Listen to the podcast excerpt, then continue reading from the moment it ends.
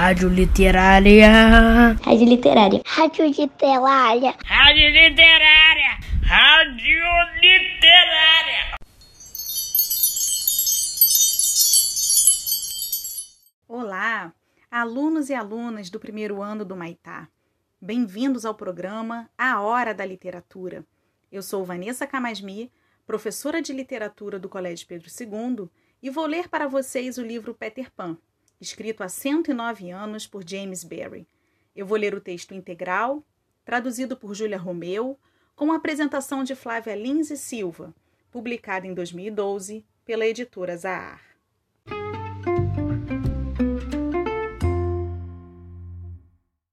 James Barrie nasceu na Escócia, em 9 de maio de 1860. Ele era um garoto delicado, baixinho, o caçula de três irmãos. Em 1867, um desses irmãos, Davi, sofreu um acidente de patins, quebrou a cabeça e morreu, coitadinho. Esta fatalidade iria marcar o pequeno James para sempre. De certa forma, Davi ficou na imaginação de James como um menino que nunca chegou a crescer. No Brasil, os leitores descobriram o personagem Peter Pan pelas mãos de Monteiro Lobato, que publicou sua versão em 1930. Com toda a liberdade, Lobato reconta a história a seu modo. Poucos leram o texto integral de Peter Pan, escrito por James Barrie. A maioria conhece a história através da adaptação para desenho animado, produzida pelos estúdios da Disney em 1953. Depois desta, surgem muitas outras versões para o cinema, como Os Garotos Perdidos, em 1987, A Volta do Capitão Gancho, Peter Pan, De Volta à Terra do Nunca, Peter Pan, o filme, Em Busca da Terra do Nunca e o mais recente, intitulado Peter Pan, lançado em 2015. Vocês, queridas crianças do primeiro ano, já assistiram estes filmes?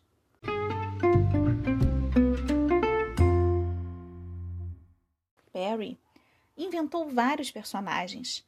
A senhora Darling, casada com o senhor George Darling, com quem teve três filhos, Wendy, João e Miguel. Esta família tem um cachorro chamado Naná, que toma conta das crianças. Barry também inventou Peter Pan. Peter Pan é um menino que perde a própria sombra. Imaginem isso, crianças. Como pode alguém perder a própria sombra? Peter é um menino que não tem pai, que não tem mãe, que não sabe sua idade, que mal tem endereço e que, segundo Wendy, tem um nome curto demais. Vocês concordam com isso? Peter Pan é um nome curto demais?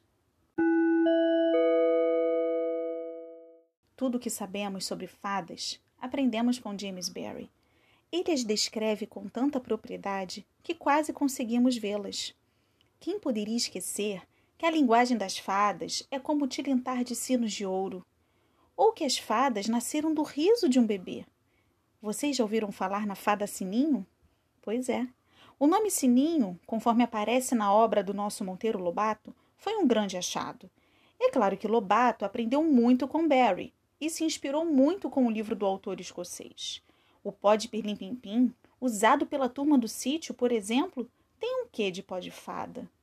Faz voar, faz viajar no tempo, como alguém poderia voar sem a ajuda das fadas? Como se tivesse o gancho e a maldade do famoso Capitão Gancho. O pirata criado por Barry, porém, não é um pirata típico. Apesar de ser temido por seu terrível gancho e por seus modos rudes e grosseiros, ele tem traços belos. Sua aparência não é das piores. O narrador revela que ele tem um rosto bonito, cachos negros e olhos azuis. Gancho se vestia como um fidalgo, imitando o estilo do rei Carlos II da Inglaterra.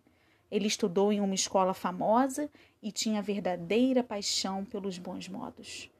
Mas o temido Capitão Gancho também é um personagem frágil. Vocês sabiam disso?